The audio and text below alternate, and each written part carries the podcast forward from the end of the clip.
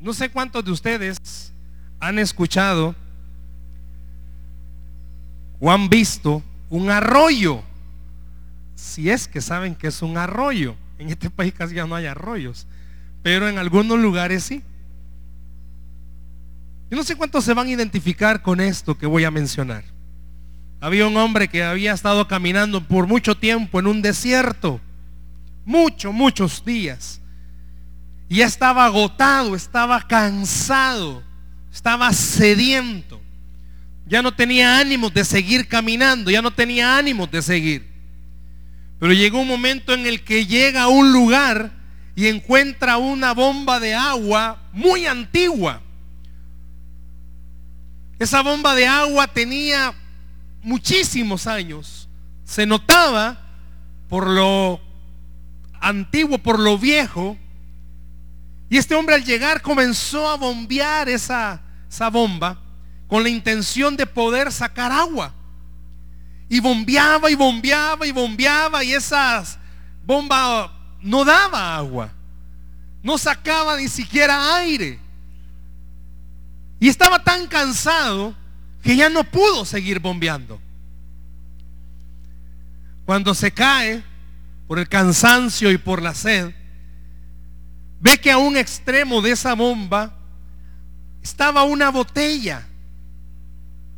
Se dirige hacia esa botella y comienza a quitarle toda la arena, todo el polvo que tenía. Y comienza a leer que la botella tenía una nota. Y la nota de esa botella decía, usted necesita primero echar toda esta agua encima de la bomba para que después usted pueda tomar agua. Pero no se olvide, cuando usted se vaya, vuelva a llenar esta botella. Y transcurrieron unos minutos y la mente de este hombre cansada comenzó a pensar y a decir, si echo el agua, porque destapó la botella y ciertamente la botella tenía agua, si echo agua en esa cisterna, en esa bomba,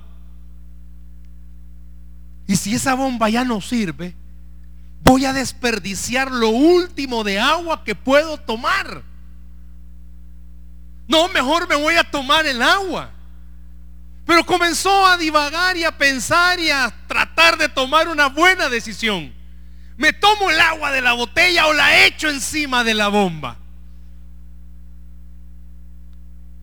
Y le llamó la atención algo y dijo, bueno, si esta botella es vieja también igual que la bomba. Y a saber hace cuánto escribieron esto. Y a saber si es verdad lo que dice. Pero al final pudo más y dijo, no, voy a echar el agua en la bomba y voy a ver qué pasa. Cuando de repente comenzó a escuchar, se fue toda el agua y la cisterna quedó semi mojada, pero ya no había agua. Y comenzó a bombear, a bombear, a bombear y a bombear. Y no salía agua. Y comenzó a decir, tuve que mejor haberme tomado el agua. Pero de repente se vuelve a parar y dice, no, tengo que seguir bombeando. Y comenzó a bombear. Cuando de repente esa bomba comenzó a sacar una cantidad de agua que él pudo tomar hasta quedar saciado. Antes de irse, él llenó la botella, la agarró, la tapó y escribió algo más. Y él escribió y decía, crea que sí funciona. Usted tiene que echar el agua primero y va a ver cómo va a tomar agua. Muchas veces usted y yo en nuestra vida nos pasa lo mismo. Yo quisiera hablarle en esta hora del tema, aunque el arroyo se haya secado, aunque el arroyo se haya secado. Aunque el arroyo se haya secado. Vaya conmigo, por favor, a primer libro de Reyes, Antiguo Testamento, primer libro de Reyes. No es primera de Reyes, porque no es carta, es libro. Primer libro de Reyes, capítulo 17. Vamos a leer del verso 1 al verso 7. Y me llama la atención la figura que Ronald ha puesto en el tema. Yo sé que usted y yo somos turistas y nuestros ríos son tan caudalosos que la mayoría de nuestros ríos, ¿verdad que están así? Ya están con grandes aberturas porque no hay agua, no pasa agua por ahí. Vean lo que dice la escritura en el primer libro de Reyes capítulo 17 versículo del 1 al 7. Para hacerlo más dinámico, yo voy a leer el verso 1, usted el verso 2 y nos juntamos todos en el verso 7. Si no anda Biblia, vea si el que está a la par suya anda. Si no, lo están proyectando en las pantallas. Pero sí le voy a sugerir, como siempre, mantenga su Biblia abierta. Puede tomar notas, va a ser importante, aunque el arroyo se haya secado. Comienzo con el verso 1 y le voy a suplicar que muy fuerte lean los siguientes versos. Dice así, primero de Reyes 17, verso 1. Entonces Elías Tisbita, que era de los moradores de Galaad, dijo a Acab, vive Jehová, Dios de Israel, en cuya presencia estoy, que no habrá lluvia ni rocío en estos años, sino por mi palabra. Verso 2, fuerte. Y vino a él palabra de Jehová diciendo, apártate de aquí y vuélvete al oriente y escóndete en el arroyo de Kerib que está frente al Jordán. Verso 4. Beberás del arroyo y yo he mandado a los cuervos que te den de comer. Y él fue e hizo conforme a la palabra de Jehová, pues se fue y vivió junto al arroyo de Kerib que está frente al Jordán. Verso 6. Y los cuervos le traían pan y carne por la mañana y pan y carne por la tarde y bebía del arroyo. Todo junto fuerte el verso 7. Pasado algunos días se secó el arroyo porque no había llovido sobre la tierra. Para conocer un poco más y entender a qué nos queremos referir en esta tarde, veamos un momentito rápidamente a Elías. Dice este pasaje que Elías era de un lugar llamado, bueno, a Elías le llamaban Tisbita. Significa que era de un lugar llamado, llamado ¿cómo? Tisbe. Diga fuerte, Tisbe. No, Tiste no va, Tisbe. Si usted busca en las Biblias de estudio, ¿dónde está ubicado Tisbe? Algunas dicen que está por el oriente del Jordán. Pero la mayoría de Biblias de estudio, la mayoría de mapas o atlas bíblicos, solo muestran la ciudad de Galaad. Pero Tisbe no. ¿Por qué le estoy mencionando esto? Porque Dios, yo no sé cuántas veces se había detenido a pensar en eso. Hablamos del profeta Elías, que Elías hizo descender fuego del cielo por la fe que él tenía. Pero Elías provenía de una ciudad desconocida. Elías era una persona desconocida. Pero qué lindo que usted se da cuenta que Elías, a pesar de venir de un lugar desconocido, Dios a través de él hizo cosas grandes. Usted y yo somos quizás desconocidos. Quizás aquí la gente de la iglesia, porque tenemos tiempo de congregarnos, nos conocen. Pero seamos honestos, ¿quiénes somos? Si nos conocen porque quizás nos han visto, pero quizás somos desconocidos. Pero una de las partes importantes de este mensaje es que a pesar de que usted sea, entre comillas, un desconocido, Dios a través de usted también quiere hacer cosas grandes. Pero no solo a través de usted, Dios en usted quiere hacer cosas grandes. Pero vea, Dios a través de Elías no solo hizo cosas grandes, note lo siguiente, también le hizo pasar por situaciones difíciles que pudieron haber hecho pensar a Elías y decirse a sí mismo, quizás yo me equivoqué, quizás no fue Dios el que me habló, quizás yo emocionalmente creí que Dios me estaba dando esa palabra. No sé cuántos esta tarde en algún momento han dicho, no, no fue Dios el que me la dio. Fue mi emoción la que me hizo creer que Dios me estaba dando esa palabra. Note esto. Un día Dios llama a Elías y le dice, vas a ir ahí y vas a decirle a Jezabel, la esposa de Acab, el rey de Israel. Recuerde que el rey Israel como pueblo se había dividido. Estaba el norte y el sur. El norte era Israel y el sur era Judá. Y en ese momento Acab se había casado con alguien que adoraba Baal, que era Jezabel. Y Dios le dice a Elías, de un lugar que no conocían, lo llama y lo envía y le da una misión a Elías. Y comienza Dios a decirle a Elías, vete al arroyo y te voy a proveer de todo lo que necesitas. Milagrosamente cuervos te van a llevar de comer y vas a poder beber de ese arroyo. Elías tenía todo, así como usted y yo. Pero piense esto. ¿Cuántas veces usted se esforzó por estudiar? Llegó a, a, graduarse de una universidad, consiguió un buen trabajo, tiene su propio negocio y ha comenzado pujante ese negocio, ya tiene años y tiene buen tiempo en ese negocio o en ese empleo en el que usted está, usted se siente seguro. Está satisfecho con la casa que tiene. Está satisfecho con las posesiones que tiene. ¿O cuántos de los que están acá, usted deseaba casarse con la persona que está casado o casada? Y ha tenido momentos y años felices. Y usted dice, wow, encontré el amor de mi vida. Encontré lo mejor que me, podido, me pudo haber pasado. O los hijos que usted tiene, los ve, ¿verdad? Y dice, wow, si son lindos.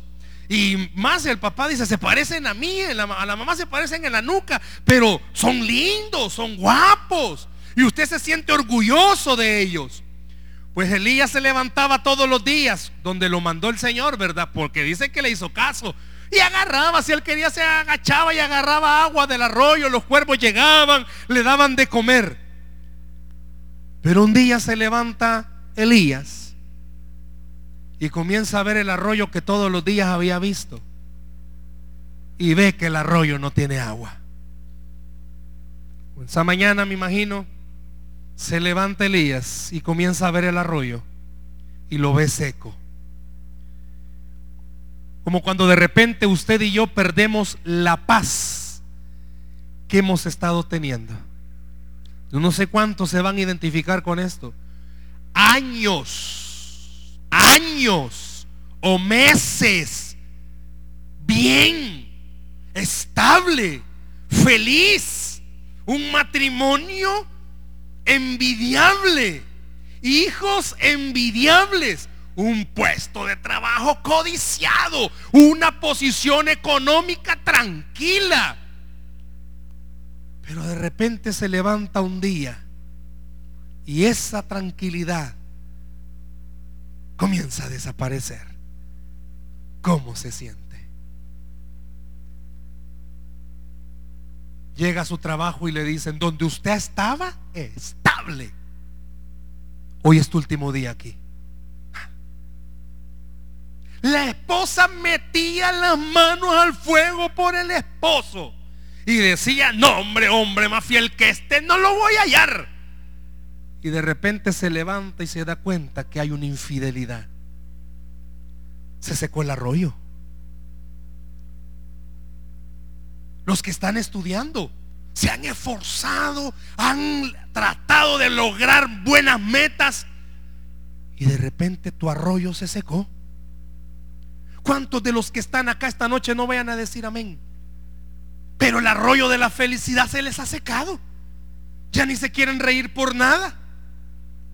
Sus rostros reflejan que el arroyo no solo se ha secado, está como la figura del tema que nos ponía Ronald, agrietado. Y lo duro es esto, comienza el 2015 así.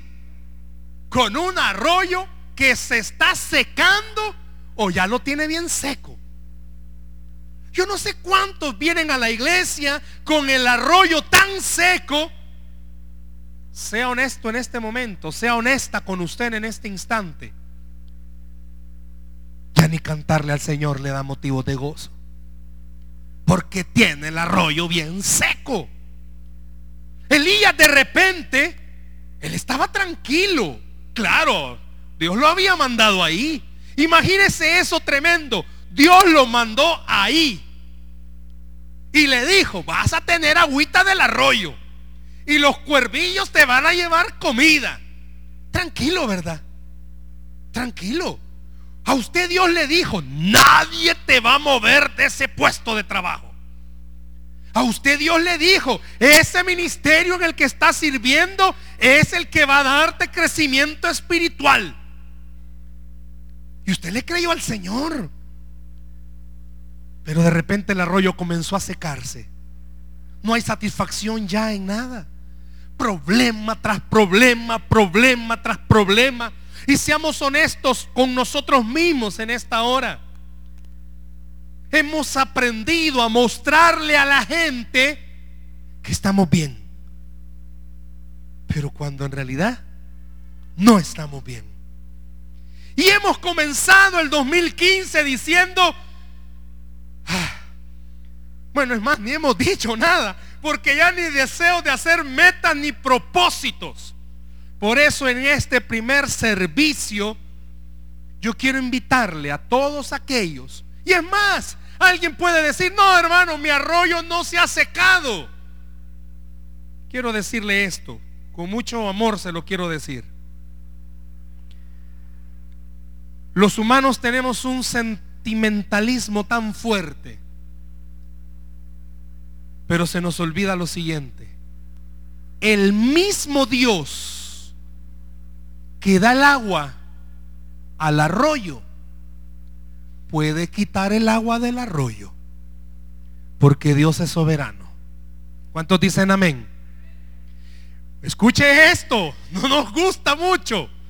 El mismo Dios que da el agua la puede quitar. Los seres humanos tenemos un pensamiento y decimos, no, no, no, no, no, no, no. Si Dios ya me dio esto bueno, ya no me lo puede quitar. Me ha dado el matrimonio excelente, no puede pasar nada malo. No, no, no, no, no, tengo el mejor puesto de trabajo, no me lo pueden quitar. Pero cuando Dios en su soberanía decide lo contrario, y permite que en su vida pase lo que le pasó a Elías. Se le seca el arroyo. Yo no sé cuántos esta noche van a decirse a sí mismos, ahí estoy yo. Nos resentimos con Dios. Nos enojamos con Dios. Nos molestamos con Dios. Comenzamos a decir, yo no sé cuántos han dicho, Dios se ha olvidado de mí.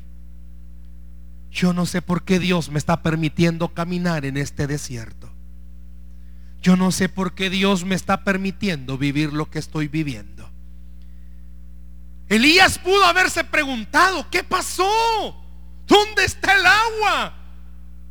Pero también pudo haberse preguntado, ¿qué pasó? Dios, ¿dónde está? ¿Está muerto Dios? ¿No fue Dios el que me habló? ¿Y hoy qué voy a hacer? Es más, quizás usted ora, ora, ora y no siente que las cosas cambian.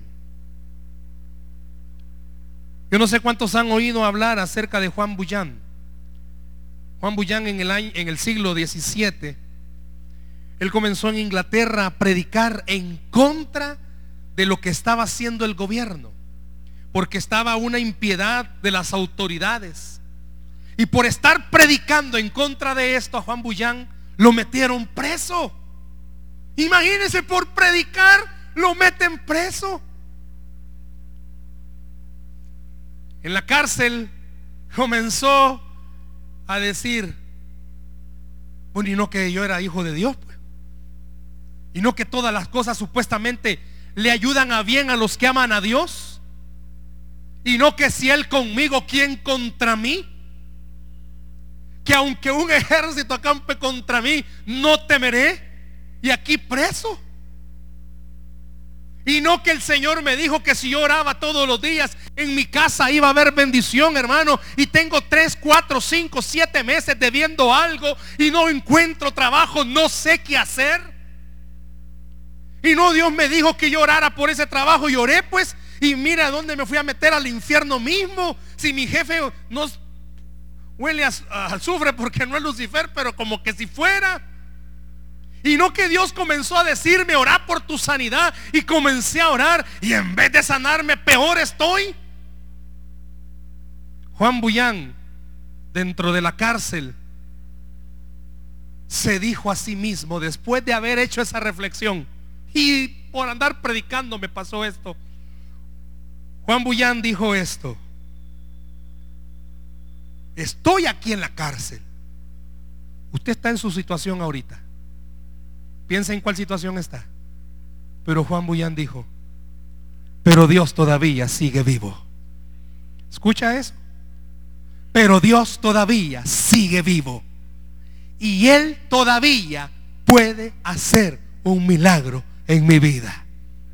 Yo no sé cuántos esta noche pueden decirse a sí mismos, Dios sigue vivo y todavía puede hacer un milagro en mi vida. Si le va a dar un aplauso, déselo al Señor esta noche. ¿Sabe quién es Juan Bullán? Él escribió El progreso del peregrino, un libro excelente que habla acerca de lo que es el cristianismo. Iglesia, los arroyos secos no eliminan ni detienen de ninguna manera el plan de Dios sobre tu vida aunque no haya agua en tu arroyo, eso no va a detener el plan de Dios sobre tu vida. Se lo voy a traducir. Aunque las cosas no estén bien en su vida, eso no significa que Dios no vaya a hacer el plan que tiene con usted. Aunque las cosas estén chuecas, eso no va a detener a Dios. Lo que Dios va a hacer en su vida, lo va a hacer. Aunque no haya agua en su arroyo. Yo no sé cuántos pueden ver su arroyo en esta noche y decir, mi arroyo no tiene agua, hermano. Y aunque su arroyo no tenga agua, eso no va a detener a Dios. Elías estaba en una situación difícil, imagínense. Ya no había agua en el arroyo. ¿Se había olvidado Dios acaso de su siervo fiel? Le hago una pregunta. ¿Se ha olvidado Dios de usted? ¿Lo ha dejado solo? Quizás en ninguna parte de la Biblia dice qué sintió o qué pensó Elías cuando vio eso. Quizás Elías se sintió solo, como usted y como yo nos hemos sentido solos. Vemos nuestro arroyo. Y quiero pedirle algo en este momento. Póngale un nombre a ese arroyo. ¿Qué nombre le pondría usted a su arroyo? Matrimonio, finanzas, salud, hijos, negocio, ministerio. ¿Cuál es su arroyo? ¿Qué es lo que se está quedando sin agua? ¿O qué es lo que ya se secó? ¿Qué es lo que ya no tiene agua? ¿Qué es? Yo quisiera que en esta noche usted pensara, Dios me ha dejado solo. Váyase rápido conmigo, por favor, a Isaías. Isaías capítulo 49. Se lo van a proyectar también aquí en la pantalla. Pero voy a llamar su atención a un versículo. Isaías 49, del verso 14 al 16. Vea lo que está diciendo Isaías. Pero Sión dijo, me dejó Jehová. Y el Señor se olvidó de mí. ¿Se olvidará la mujer de lo que dio a luz para dejar de compadecerse del hijo de su vientre? Aunque olvide ella, yo nunca me olvidaré de ti. Y he aquí que en las palmas de las manos te tengo esculpida. Delante de mí están siempre tus muros. ¿Cuántos de ustedes han dicho eso? Me ha dejado Dios. Dios se olvidó de mí. Dios ya no me escucha. Oro, oro y oro y las cosas no cambian. ¿Cuántos están? No levante su mano ni diga amén, pero ¿cuántos están buscando trabajo y no lo encuentran?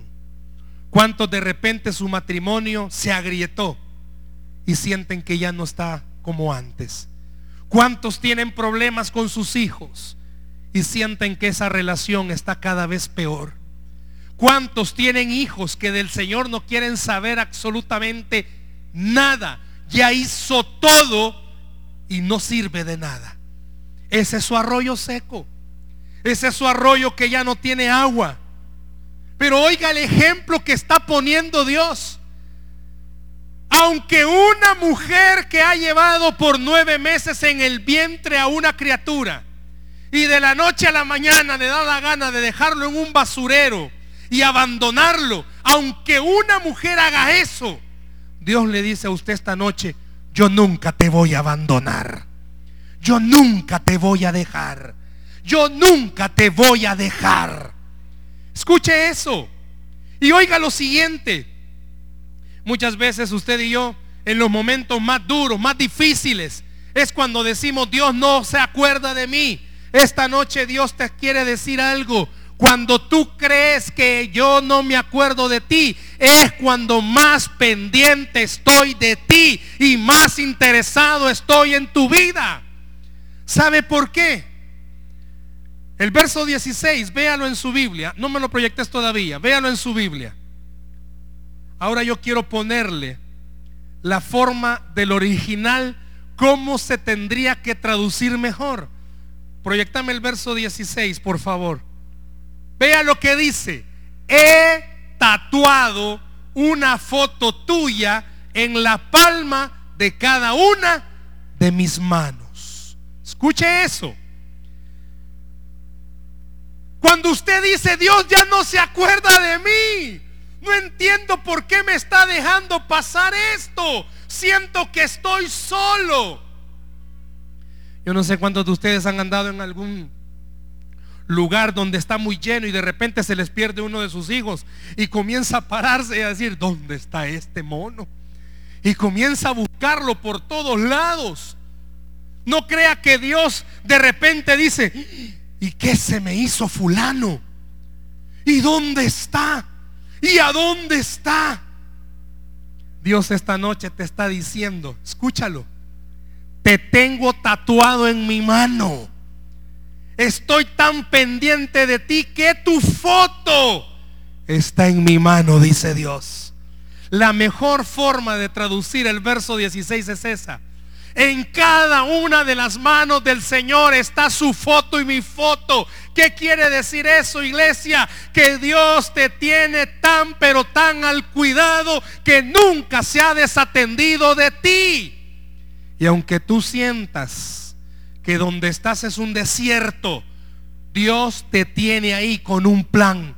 Dios se llevó a Elías a ese lugar con un propósito. Lo que te pasó el año pasado, de la noticia que te diste cuenta, de lo que te dijeron en tu trabajo, de lo que sucedió con tus hijos, lo que pasó en tu negocio, lo que pasó en tu casa, Dios lo tiene bajo control. ¿Por qué? Porque tu foto está en las manos de Dios y Él te tiene con cuidado todos los días de tu vida. Dale el aplauso al Señor esta noche. Yo no sé cuántos de ustedes harían eso, tatuarse la foto de alguien, pero imagínenselo.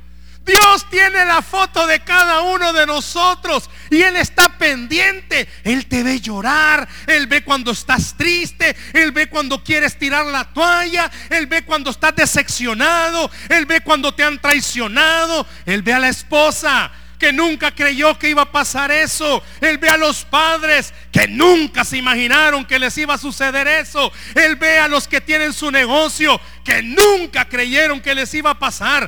Él ve a todos los que han tenido problemas en su trabajo. Y esta noche Dios te dice, yo lo he permitido. Y así como lo permití, también te voy a bendecir porque te tengo en mi mano. Imagínese eso. Dios le tiene a usted en su mano. Qué lindo fuera que esta noche Dios nos permitiera dejarnos ver sus manos. Ahí está usted, hermano. Ahí está usted, hermana. Usted que ha llorado, usted que ha estado desesperada, desesperado, Dios esta noche te dice, tranquila, tranquilo, estás en un lugar que yo lo estoy permitiendo. Pero así como te he permitido ese dolor, Dios te va a permitir la bendición. Dios te va a permitir la bendición. Déselo al Señor esta noche ese aplauso.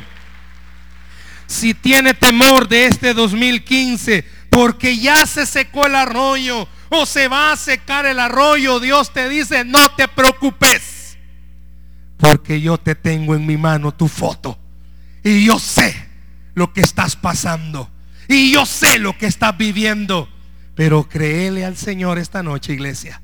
Por eso yo quería que usted viera la mejor forma de traducir el verso 16. Me imagino que en algún momento Dios se lo pudo haber dicho a Elías y le dijo, yo sé Elías que el arroyo se ha secado, pero recuerda Elías, yo sigo siendo Dios. Yo no sé cuántos esta noche Dios te está diciendo, sé que tu mente te ha dicho que ya no tiene salida, pero quiero que recuerdes, sigo siendo Dios. Y no importa si a alguien estos el año pasado alguien le dio un papel que decía algo feo, un banco, o usted se dio cuenta de una noticia fea. Dios sigue siendo Dios.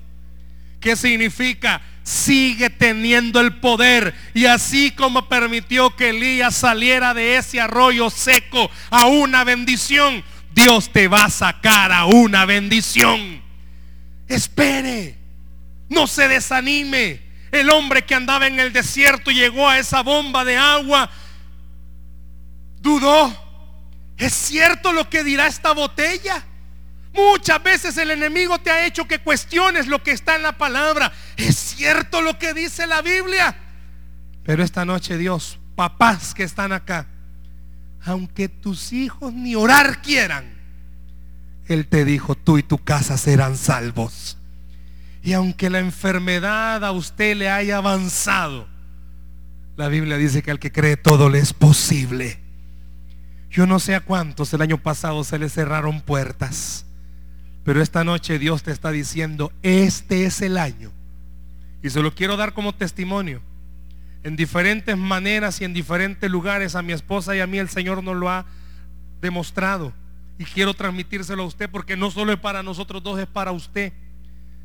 Este es el año de la restitución de Dios para nuestra vida. Todos aquellos que hemos perdido algo, créale al Señor. Este año, si usted recuerda, mi foto está en las manos de Dios, Dios va a hacer que su vida sea restituida.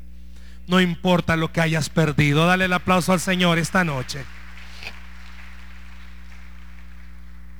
Qué lindo fuera que esta noche usted y yo nos paráramos frente a nuestro arroyo y oyéramos la voz de Dios decirnos, sé que te duele, sé que es difícil, sé que es duro, sé que no puedes, pero yo no me he olvidado de ti y lo tengo todo bajo control. Escucha al Señor, yo no me he olvidado de ti, lo tengo todo bajo control. Este 2015 el diablo, el enemigo, quien quiera, quizás te dijo, va a ser difícil. Quizás hiciste números o en tu trabajo escuchaste cualquier cosa. O quizás comenzaste como terminaste. Pero esta noche Dios te está diciendo, aunque el arroyo se haya secado, yo sigo siendo Dios y ningún arroyo seco detiene al Señor para bendecirnos. Y aunque usted ya no tenga la misma capacidad de antes, acuérdese, Él sigue siendo Dios. Yo quisiera invitarle que este 2015, pase lo que pase, casa, trabajo, negocio, hijos, matrimonio, usted recuerde, soy hija, soy hijo del que sigue siendo Dios. Y a Él nada ni nadie lo detiene. Aunque su arroyo, iglesia, esté seco, aunque esté como Elías, se levante un día en este 2015 y diga, ¿dónde estaba esa estabilidad? Recuerde, Dios sigue siendo Dios. Permita que este año, aunque el arroyo se seque, usted se recuerde todos los días, Dios me tiene en su mano. Mi foto está en la mano de Dios y Él no va a permitir que me pase nada malo. Yo no sé a cuántos este año el arroyo se les ha comenzado a secar. O yo no sé cuántos comienzan con un arroyo seco. Yo quiero pedirle que juntos hagamos un acto de fe esta noche. Aunque se haya secado su arroyo o se esté secando, yo quiero invitarle que esta noche, si usted el año pasado nunca lo hizo, este año, este día pueda hacerlo. Venga al frente donde está el que sigue siendo Dios. Venga aquí al frente, por favor. Vamos a tener un tiempo de oración.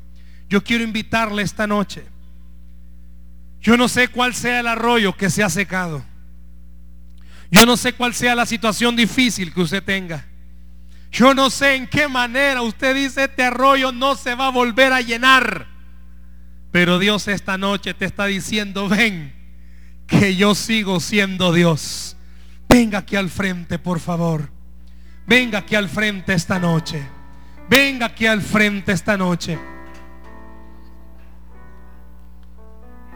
Venga aquí al frente, por favor, esta noche.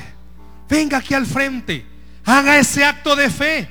Usted sabe cómo está su arroyo. Yo sé que usted puede decir, aquí también está Dios donde estoy. Pero haga un acto de fe. Venga aquí al frente. Créale a Él esta noche que ese arroyo se puede, se, se puede llenar nuevamente de agua. No importa si está seco. Dios puede llenar ese arroyo. Cierre sus ojos, por favor, esta noche. Y adoramos al Señor con este canto. Aunque yo esté en el valle de la muerte y dolor